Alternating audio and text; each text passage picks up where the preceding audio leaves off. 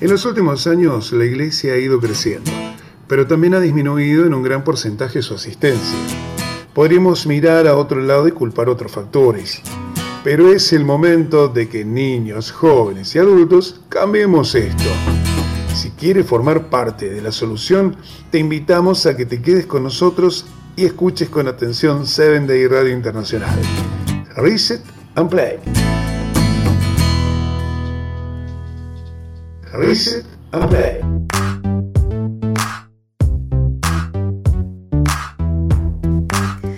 Day Radio Internacional a través de su programación de Reset and Play te dan la más cordial de las bienvenidas a esta serie de podcast titulada Que nadie se quede fuera. Mi nombre es Lilibet Salazar y es un placer para mí poderte acompañar durante este mes en esta aventura que vamos a vivir con esta temática tan, tan importante. Yo no sé si en este momento yo le estoy hablando a algún adulto o algún pequeño, algún niño que está escuchándome, tú que me estás escuchando, quizá eres un adolescente o un joven en plenitud, o quizás seas un líder de iglesia o un líder de asociación o de unión, de misión. Yo no sé cuál sea tu edad o tu rango, pero si tú eres un adulto, seguramente en algún momento en tu vida te has preguntado cómo mantener a tu familia en comunión con Dios. O si se fueron de la iglesia, cómo, cómo contribuir pues para que regresen. O a lo mejor te has preguntado em, cómo hacer para que tus hijos estén lejos de adicciones, de embarazos no deseados, de relaciones delictivas, em, cómo contribuirles una compañía sana para la vida. O cómo hacer que el camino de la familia sea más congruente si eres un niño, a lo mejor en una ocasión te has preguntado por qué no, es, no te han tomado en cuenta en, en tu iglesia o en tu casa. ¿Por qué no se acuerdan de tu nombre las personas en la iglesia? ¿Te has preguntado alguna vez por qué pareces invisible, por qué no eres importante? ¿O por qué parece tan imposible participar en la iglesia? Si eres un joven, un adolescente, a lo mejor te has sentido criticado, que no te valoran, que no te entienden, Estás cansado de hacer lo que les gusta a otros o lo que te ordenan y hasta ahí. A lo mejor estás buscando algo distinto a lo que hay allá afuera y no sabes dónde encontrarlo. Si eres un líder de iglesia, a lo mejor te has, ahora sí te ha, preocupado que la iglesia crezca y se fortalezca y no sabes a ciencia cierta por dónde empezar. Te preocupa quizá la falta de interés de los, de los miembros, la, falta de participación. Quizás has pensado qué puedes hacer para que la obra pueda avanzar de una mejor manera y en general la obra de la iglesia. ¿Qué hacer? Este podcast a lo largo de todo este mes pretende resolver estas interrogantes y entregarnos a nosotros, a las personas de todas las edades, una respuesta a qué hacer para estar de nuevo en la iglesia, para mantenernos y para contribuir a que otros se queden. Vamos a estar hablando de que ningún niño se quede fuera de la iglesia, de las alas de nuestro Señor Jesucristo dentro de la iglesia en el primer en el primer día que soy. Que ningún adolescente se quede fuera, eso en el segundo día, en el segundo domingo. Después que ningún joven se quede fuera. Y por último, que ningún adulto se quede fuera. Vamos a estar analizando aspectos particulares de cada edad, necesidades particulares de cada edad y qué podemos hacer nosotros como niños, como adultos, como miembros, como líderes, como no líderes, para contribuir a que nuestra iglesia crezca. Quiero comenzar contándoles una pequeña historia. Sharon es una joven que trabaja para una compañía de seguros en Kansas City, en Estados Unidos. Ella es soltera y le encanta vivir. Es brillante, divertida, popular y está llena de energía. Sharon creció en un hogar adventista del séptimo día y sus padres siempre le dieron amor. Su madre es asistente del gerente de una tienda departamental muy grande y su padre es pastor de una iglesia adventista muy grande también. Durante sus años de niñez, Sharon siempre fue a la iglesia. Le encantaba aprenderse los versículos de memoria Cuando ella era pequeña podía subir a la plataforma y recitar frente a toda la congregación los 13 versículos del trimestre. Imagínate cómo, cómo fue que creció Sharon. Cuando estudiaba en la universidad, ella comenzó a dejar de ir a los cultos y a otras actividades de iglesia, cada vez con menor frecuencia.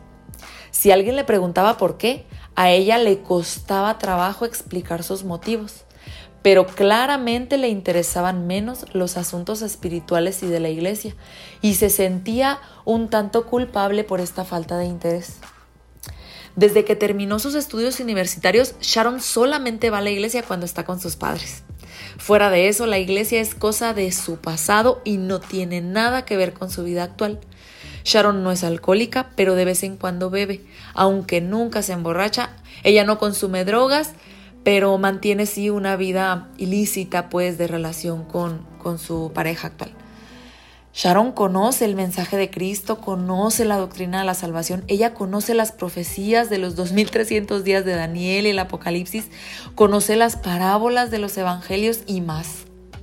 Ella entiende perfectamente el significado del sábado y está segura de que un día Jesús volverá y habrá un juicio final. Ella conoce el mensaje lo conoce muy bien, puesto que Charon no practica lo que sabe que es verdad, podríamos nosotros pensar que lo que ella necesita es entender mejor el mensaje.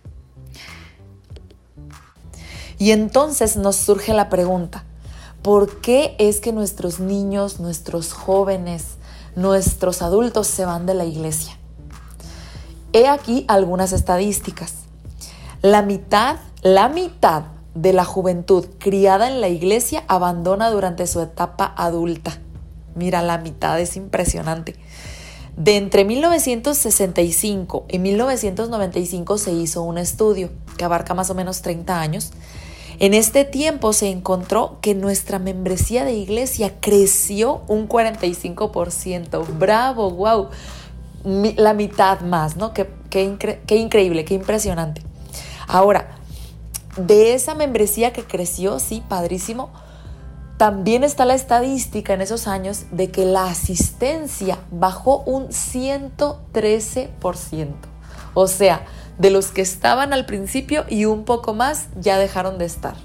O sea, aunado a eso, el hecho de que la edad promedio se movió de 35 años al inicio del estudio a 65 años al final.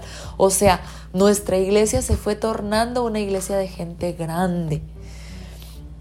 Y una estadística más muy impresionante es que los niños con adultos que los apoyan son menos propensos a desarrollar comportamientos destructivos, como fumar, relaciones prematrimoniales, entre otras. El asunto es que como, como iglesia, como familia, debemos de velar y de, y de revisar qué está pasando, ¿no? La revista Ministerio Adventista concluyó en un estudio de retención, le llaman, que los jóvenes tienen actitudes negativas hacia las iglesias locales de manera natural, de manera normal, y que el 35% de los jóvenes ya se ha marchado de las iglesias en los últimos años y que siguen próximamente otra parte, otra tanta parte. Imagínate una tercera parte de nuestra juventud ya no está. Es impresionante lo que las estadísticas nos muestran. Ahora, entrando ya en la temática, vamos a hablar primero de la familia, pues de manera particular estamos hablando de nuestros niños, que ningún niño se quede fuera. ¿Qué es lo que está sucediendo con los niños? Vamos a, ver, a echar una pincelada desde la casa. De entre el año número uno y el año número siete de un pequeñito es cuando a él se le forja su carácter. Y todo aquello que el niño capte en estos años va a ser determinante para su vida en adelante. Es decir, los niños en edad temprana y las impresiones que se les coloque en sus mentes van a determinar de manera fuerte su futuro y de manera, ahora sí que solamente con la labor de Dios, rescatable. O sea, tenemos que tener un especial cuidado como padres, como madres, de colocar impresiones correctas en los niños en esta edad. Muchos de los niños que se van de nuestras iglesias es porque no han tenido una sensación de que son importantes para los adultos que hay en su vida. Y esto es increíble pensar que nosotros quizá como padres estamos contribuyendo con nuestras actitudes, con la forma, con el trato que tenemos para con ellos, a que vayan creando este tipo de, de vida, de sensaciones desde su infancia temprana. Además, si le agregamos que muchos niños viven ausencias de palabras de aliento, esto les resulta totalmente descorazonador pues a los niños en su edad temprana y lo viven hacia adelante. Esto se desemboca en frustraciones, en situaciones que los, que los marcan. Además, la falta de una enseñanza diaria, efectiva, en cuanto a perseverancia, amor, cuidados propios, está haciendo que los niños entren en un, en un círculo que los aleja. Simplemente al, al, pasar el tiempo ellos crecen con frustraciones que los alejan y con deficiencias, con faltas que vienen desde la casa. Ahora, como iglesia, como iglesia, seguramente tú encuentras personas como Sharon en tu iglesia y afuera y en todos lados, como Sharon de nuestra historia. Las personas saben que deben hacer ejercicio, pero no lo hacen las personas saben que deben de comer con más cuidado y que comer de más les va a generar problemas de salud y no, y no les preocupa. Así como Sharon sabía toda la doctrina, conocía todos los principios, el conocimiento no la llevaba a salvación. Así como el doctor incluso puede estar fumando en un consultorio y a sabiendas pues de que él entiende que es malo, la mente humana así es. Nosotros sabemos las cosas, pero estamos decidiendo no hacerlo. Y esto fue justo lo que pasó con Sharon. El conocimiento no es la razón, entonces ¿cuál es? La iglesia se estará preguntando, entonces ¿cuál es? Hace unos años se hizo un experimento en Estados Unidos con un poblado que estaba teniendo problemas de deserción escolar muy fuerte, estaba teniendo problemas de embarazos no deseados también sumamente fuertes a temprana edad y de problemas de alcoholismo entre los adolescentes de 13 años en promedio, 12 años. Imagínate esas edades. Los, los aldeanos, las personas de la comunidad tuvieron una idea y la implementaron en ese lugar solamente se preocuparon por aprenderse el nombre y apellido de cada uno de los niños y jóvenes de esa villa, de esa, de esa localidad rural. Y esto, aunado con el hecho de que empezaron a trabajar una especie de tutelaje, es decir, que el vecino eh, de la casa del frente se va a estar mm, algo así como cuidando o, o revisando de manera particular cómo ayudar a tal joven. La señora de la esquina va a estar observando y cuidando cómo apoyar, cómo contribuir con el joven de la otra colonia.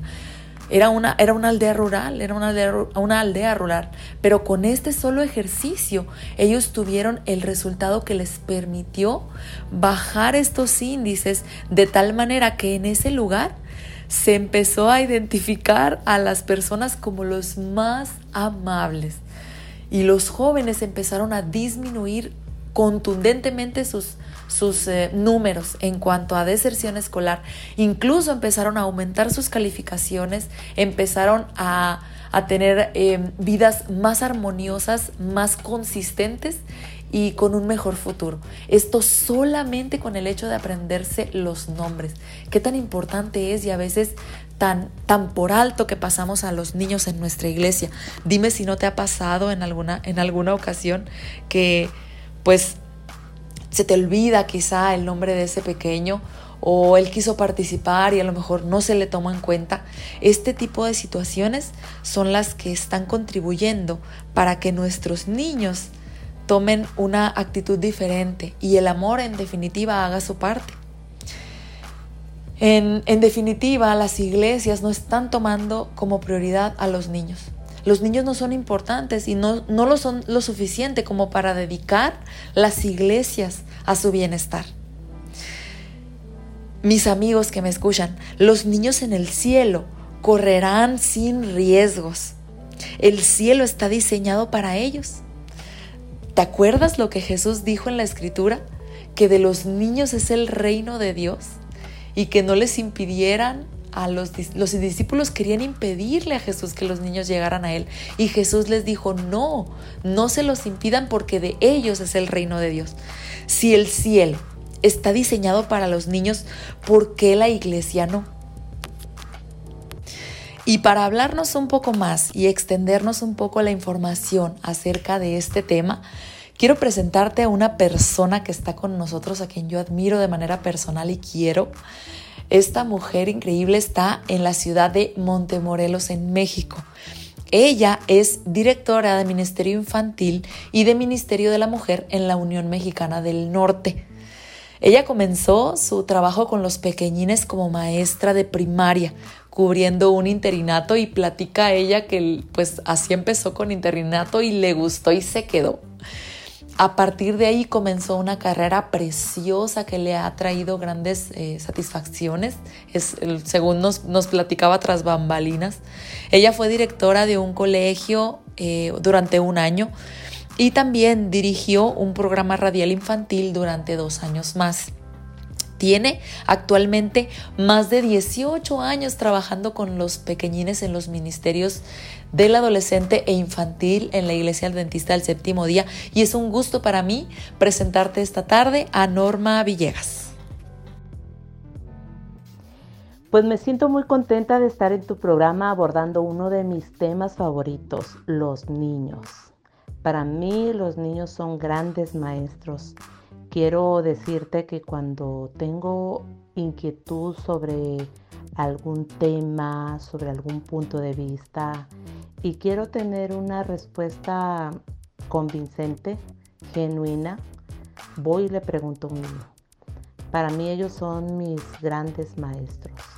Así que abordar la importancia de los niños en el desarrollo de una sociedad, de una iglesia, cómo eh, buscar estrategias para que ellos permanezcan en la iglesia, pero permanezcan gozosos, pues considero que es un tema muy importante y te agradezco que lo consideres en tu programa. Deseo que este programa sea de bendición para padres, líderes y maestros y que quizá ayude a cambiar la perspectiva y la forma como vemos a nuestros niños. No tengo duda, maestra, que así va a ser no tengo duda que así va a ser definitivo. ¿Qué papel juegan los niños en nuestra iglesia? ¿O qué papel deberían de jugar, maestra Norma? ¿Qué papel juegan los niños en la iglesia? Creo que, desde allí eh, es donde tenemos nuestro, un problema. O sea, porque hemos visto la educación, el desempeño, la participación de los niños como un juego. Y no es así. Su educación es, es muy seria. Su formación espiritual tenemos que verla con mucha solemnidad. A veces les damos eh, participaciones a los niños, les permitimos que intervengan, intervengan en programas con la finalidad que sea la parte divertida, la parte alegre. Y si bien es cierto, los niños tienen esa frescura, esa inocencia, esa espontaneidad que, que da gozo, que divierte, no los tomamos con la debida seriedad. Los niños, así como en el tiempo de Jesús, siguen teniendo un papel ni siquiera secundario. Yo creo que en último lugar. Y los tomamos así como rellenos, como, este, bueno, vamos a darle esto para que no piensen. ¿Cuál, cuál debiera ser su papel? ¿Cuál, ¿Cuál debiera ser su participación y su lugar en la iglesia? Yo creo firmemente que los niños tienen que ser primero. Los niños deben estar en las primeras filas, pero en, cuanto a atención, en cuanto a inversión eh, este, en su educación, en su formación espiritual, en cuanto a la dedicación del tiempo, en cuanto a los espacios donde ellos se están desarrollando. Ellos deben tener la prioridad porque un niño que tiene todas las herramientas a su alcance, tiene ese cerco protector de, parte de los adultos, de los padres, de los líderes, sin duda alguna va a adquirir valores que va a ir consolidando a medida que va creciendo y cuando sea grande indiscutible, va a ser un guerrero de la talla de un David, de un José, de un Daniel. Pocos niños hay de esa talla porque poco le damos la importancia, la relevancia que ellos tienen en ese rol que deben jugar en la iglesia y cuando son grandes definitivamente no se quedan porque nunca han considerado la iglesia como suya. Qué importante, qué de verdad importante es eso que mencionas. Y es que ahorita estoy recordando, me he topado yo con líderes, con personas, maestra Norma, que están en su programa durante el servicio de, culto, ya durante pues la, la celebración y hay que recortar tiempos y ya se nos está yendo el tiempo y recortemos el rincón infantil, quitemos la adoración para los niños. ¿Qué, qué opinas, maestra, de estas situaciones? ¿Qué, ¿Qué pensarías tú de estos líderes? Mira, cuando un líder toma esas medidas y tiene esa mentalidad tan estrecha, yo le pongo tacha, porque como estratega saca cero. Imagina, suprimiendo un alimento valioso para un niño en etapa formativa, para un lactante en etapa de desarrollo, y, con el fin de no privar el alimento a un adulto que ya tiene malos hábitos, que ya tiene eh, vicios bien arraigados, que ya perdió la mayor parte de su vida y este, en el mundo gozando de los placeres. Imagínate qué visión tan estrecha. Cuando si yo le doy el alimento al niño, eh, voy, a invertir en él, en su, en su etapa temprana, pero si yo contribuyo a que esos hábitos sean positivos, a que desarrolle un carácter simétrico, pues cuando sea grande yo me voy a despreocupar. Su contribución a la iglesia, a la sociedad, a la familia va a ser de la más alta calidad. Sin embargo, la tendencia es esa, invertir en gente que ya trae arrastrando eh, tantas cosas y que es mucho más difícil trabajar con ellas privando esta etapa de oro en la que podríamos obtener mejores dividendos, pero a largo plazo. Así que, eh, ¿qué pienso yo de esas personas? Tacha, tacha total. No cabe duda que esto de trabajar con los niños es una verdadera inversión y una inversión muy inteligente, ¿cierto? Maestra Norma, ¿por qué son tan importantes los niños para la iglesia? ¿Son importantes los niños para la iglesia? Los niños no son tan importantes para la iglesia. Cuando sean importantes, vamos a invertir más en ellos. Vamos a contribuir a crear programas en las diferentes áreas a fin de contribuir a un desarrollo integral.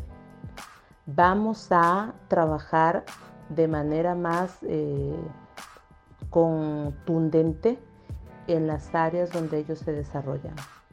Vamos a darles eh, protagonismo, les vamos a ceder el liderazgo, les vamos a dar participación constante, no solamente de relleno. Cuando eso ocurra, entonces los niños están siendo importantes para la iglesia. Ahora no, tenemos que ser honestos. Y de veras que sí, a veces se utilizan solo para relleno, ¿verdad? sin darles una mayor, mayor trascendencia, una importancia mayor. Estoy aprendiendo muchísimo, maestra Norma, muchas gracias. Hay un, hay un proverbio africano famoso que dice que se necesita una villa para criar un niño. ¿Cómo aplica para nosotros como iglesia este proverbio, maestra? Sabes que este es uno de los proverbios que más me gusta. Sí, definitivamente se necesita toda una villa para crear un niño, se necesita toda una iglesia. A veces pensamos que la educación de los niños es responsabilidad solo de los padres y no es así. Influye tremendamente la influencia del pastor, del líder, del anciano, del diácono, de la tía, del primo, de la abuela, todos pueden hacer contribuciones muy valiosas para la formación de ese niño, pero sobre todo, todos y cada uno de los adultos juegan un papel muy importante para que el enemigo no siembre la cizaña en esa mentecita. Cuando un adulto ve a un niño hacer algo indebido y guarda silencio porque dice ese no es problema mío, ese, este, si digo algo se van a molestar o pues que lo ve el padre y que se encargue él. Tristemente, el día de mañana va a cosechar las consecuencias de haberse callado, porque no sabemos si por haber guardado silencio ese niño se convierte en un delincuente, un delincuente que va a saltar tu propia casa. Y tú pudiste haber hecho una contribución muy valiosa advirtiendo a su padre o hablando con el niño o aconsejándolo, vigilándolo para que él retraiga su conducta cuando está todavía a tiempo, cuando no se ha arraigado ese mal hábito. Así que todos somos responsables de nuestros niños, absolutamente todos. No creas, abuelita, eh, tía, prima, este, eh, miembro de iglesia, no creas que no vas a dar cuenta. Tú también vas a dar cuenta de lo que hiciste a favor de ese niño o simplemente jugaste un papel pasivo. Qué impresionante entender que es responsabilidad de todos, ¿verdad? Maestra, ¿cómo? ¿Cómo es que podemos adaptar una iglesia liderada por adultos a los pequeños? Sabemos que dice Mateo 19:14 que de ellos es el reino de los cielos. El cielo simplemente está adaptado para ellos. ¿Cómo adaptar una iglesia liderada por adultos a estos pequeños? Bueno, esta es una pregunta muy interesante, muy importante que los adultos debiéramos reflexionar educarnos o quizá reeducarnos para poder adaptar una iglesia a los pequeños. Mira, eh, y eso tiene que ver desde la infraestructura, el mobiliario, pero no vamos a ser idealistas, ¿verdad? Ya tenemos un edificio, ya tenemos este, eh, departamentos, pero podemos hacer adecuaciones. Eh, te pongo este ejemplo. Hay bancas en la iglesia que son incómodas para los adultos. Imagínate cómo son para los niños, que al sentarse tienen sus piernitas colgando. Imagina si una iglesia tomara la medida de este, adecuar esas bancas para las, las áreas donde se van a sentar los niños y poner quizá una sillita sobrepuesta en la banca donde el niño pueda apreciar bien a los que están participando en la plataforma y al cantar pues no se pierda entre las piernas de la multitud, sino que pueda estar a un nivel donde él pueda ver la letra, pues, si no sabe leer, pero sí puede ver las imágenes, participar de la alabanza y la adoración. Esto por poner un ejemplo en el mobiliario. Pero en cuanto a los programas, adaptarlos a, los niños, creo que los adultos debemos aprender nuevamente a ser niños, a pensar como niños, a divertirnos como niños, a usar la imaginación y la creatividad como los niños. Y creo que es en este punto es una buena oportunidad para consultarles, para preguntarles cómo les gustaría. A veces pensamos que ellos no tienen ideas que valgan la pena, pero ellos tienen ideas impresionantes.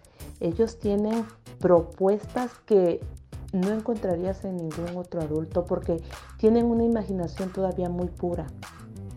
De repente no queremos atrevernos porque pensamos que ellos están viciados y contaminados con tanto que ven en las redes sociales, en internet, la música que escuchan.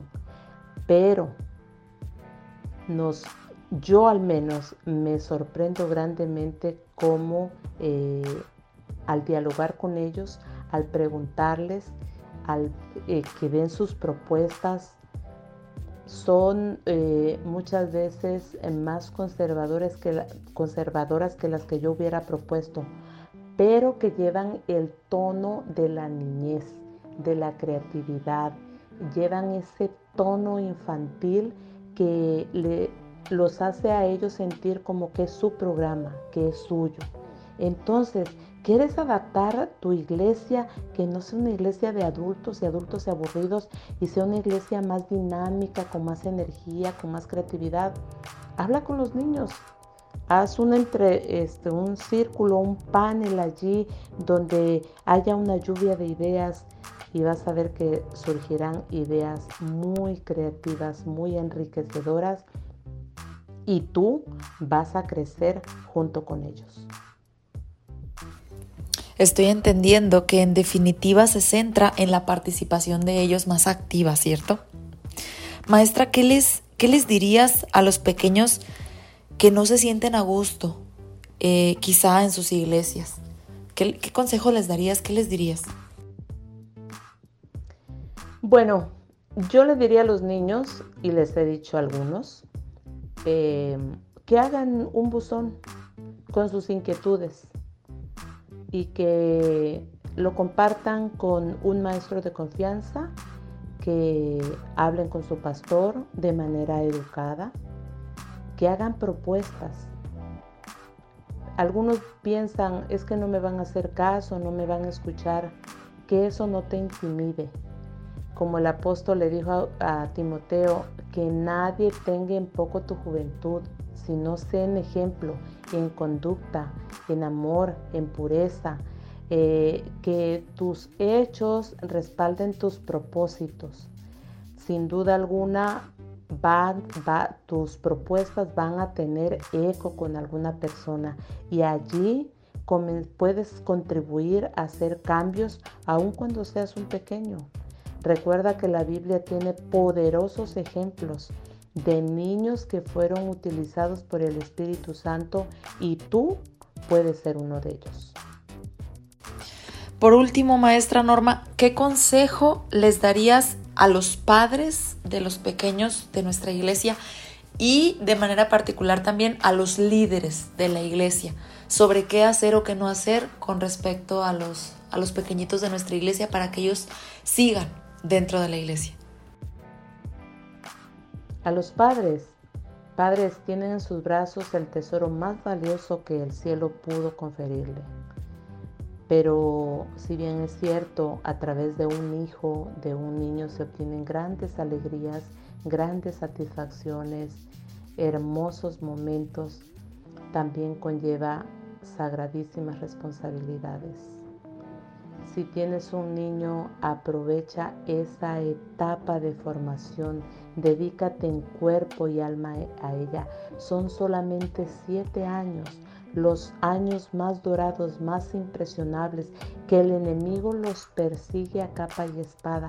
Pues tú dedícate en cuerpo y alma en ese periodo a sembrar en esa mentecita tierna semillas que den frutos no solamente para esta vida, sino para la vida venidera. La verdadera religión, eh, la verdadera espiritualidad, los valores eh, se fundamentan, se afianzan, nacen en el seno familiar. Es allí donde comienza esta sagradísima obra. No la desperdicie, Padre, porque si en este mundo su hijo le ha dado satisfacciones, no tiene idea la satisfacción que va a representar cuando vea a su hijo finalmente redimido. Esa satisfacción es uno de los goces más grandes que el cielo tiene reservado para todos aquellos padres que con un alto sentido de responsabilidad preparan a sus hijos para el gran encuentro con Cristo Jesús. Líderes, nosotros tenemos el gran privilegio de ser eh, esas personas que le den continuidad a la formación que los padres ya iniciaron en el hogar, pero que muchísimas veces tenemos el privilegio de comenzar a sembrar esa semilla en esas mentes eh, eh, tiernas porque no vienen de un hogar cristiano, porque no han conocido los valores en su hogar. Es una tarea desafiante, pero no imposible, porque cada niño con el cual el Señor nos da la oportunidad de interactuar, ya sea en un departamento, sea en los pasillos de la iglesia, sea en el club, sea en cualquier otra agrupación, son oportunidades que el Señor nos da y sabe que con nuestro ejemplo, con la congruencia en lo que decimos y lo que hacemos, puede impactar esas pequeñas vidas, de tal suerte que cuando vayamos al cielo, ellos también nos van a señalar, decir, mi padre no me enseñó, mi madre no me enseñó, pero por ese maestro, por ese líder, finalmente yo he sido redimido. No te prives tampoco de ese privilegio. No es tarea fácil, pero está asegurada la victoria si lo hacemos en el nombre de Cristo Jesús.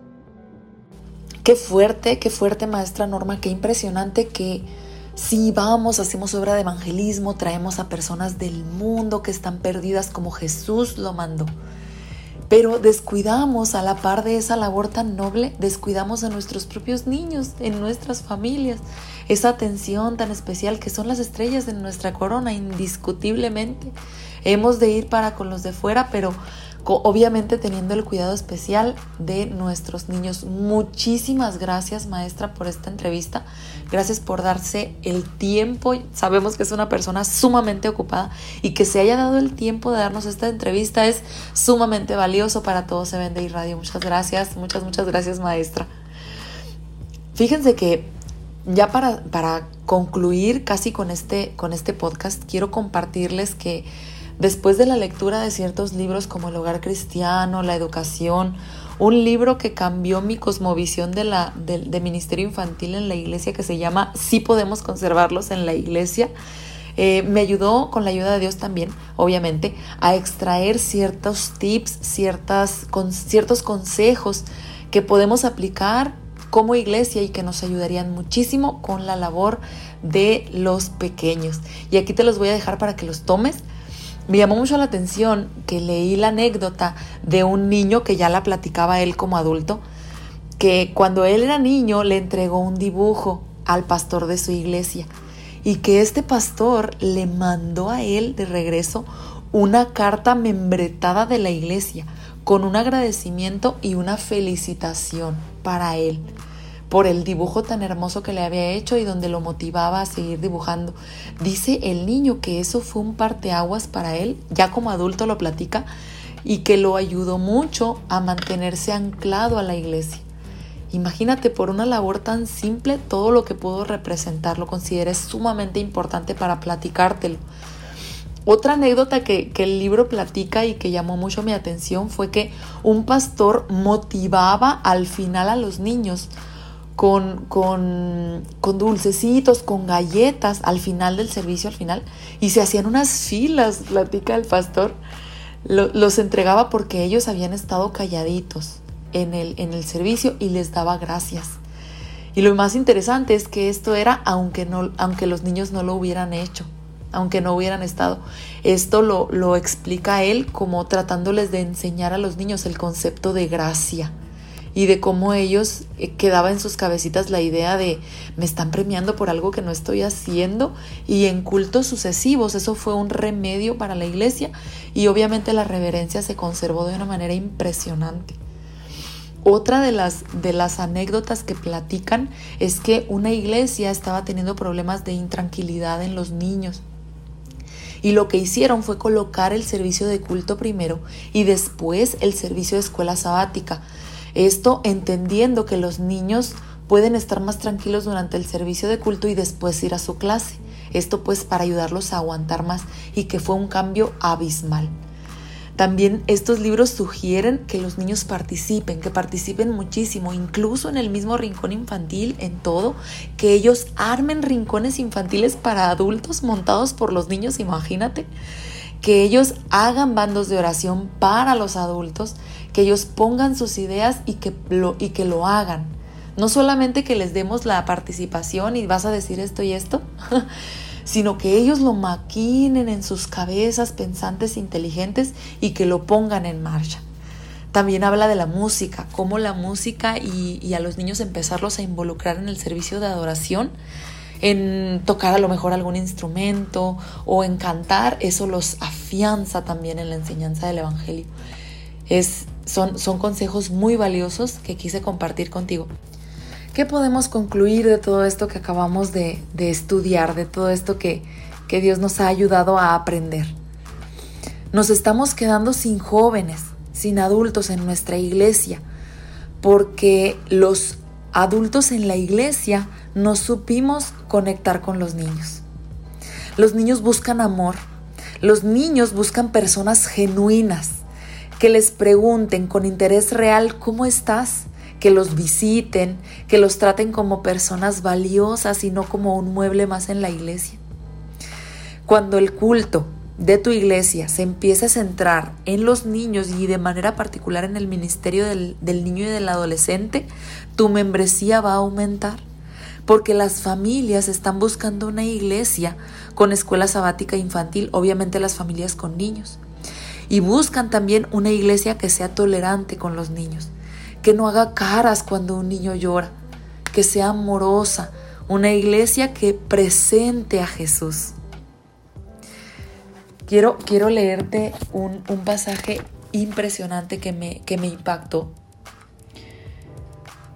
Cuando el amor es nuestro motivo, nuestra actitud será la de Cristo, quien desmedidamente practicó la aceptación incondicional, la confirmación y los estímulos. Así era nuestro Salvador Jesús.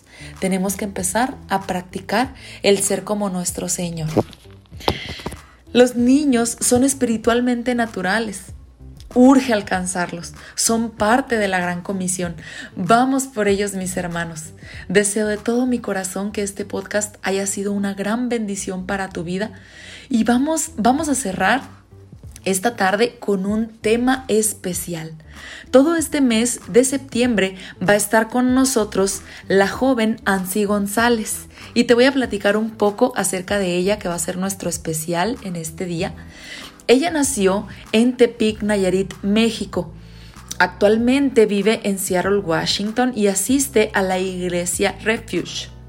Ella canta desde los cuatro años muy preciosamente y por eso estudió, se dedicó a estudiar canto en la Universidad de Montemorelos. Después, con amigos, con, algunos amigos de ella, formó dos grupos musicales, Ex Gire y después Advance, grabando varios discos. Una vez que salió de la universidad, se fue a Estados Unidos y comenzó su ministerio como solista. Hasta que en 2018 tuvo la bendición de poder grabar su primera producción discográfica con el título Promesas. Esta tarde ella nos va a deleitar con el canto Agradecer. Con nosotros, Ansi González.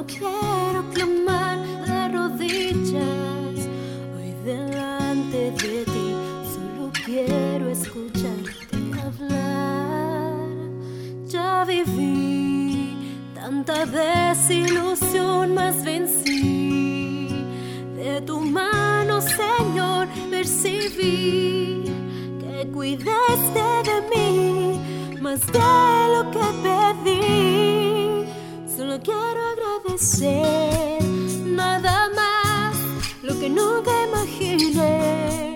Tú me das, no consigo entender. Solo quiero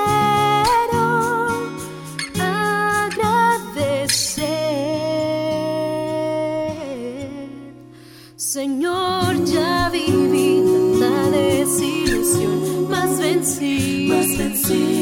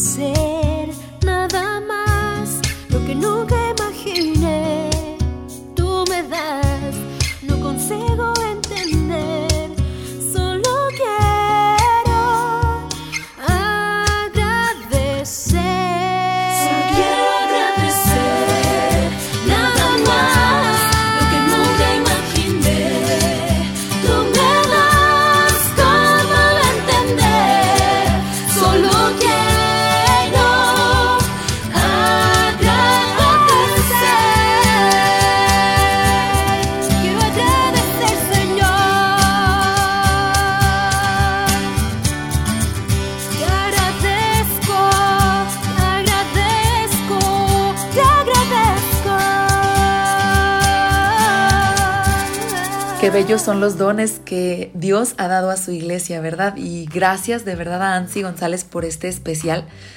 Vamos a cerrar el día de hoy nuestro podcast no sin antes decirte que nos puedes escribir a nuestro correo informativo producción arroba donde puedes colocarnos tus opiniones o ideas sobre este podcast, quizá alguna sugerencia del programa o temas que te gustaría escuchar. Mi nombre es Lilibet Salazar y estoy contenta de haber podido estar contigo este día. Nos vemos en el próximo podcast. Dios te bendiga. ¿Te ha gustado este episodio? Entonces compártelo con tus familiares y amigos. Y no dejes de seguirnos en Instagram, en nuestras matutinas diarias, por medio de WhatsApp y la página oficial de Facebook. Reset and Play.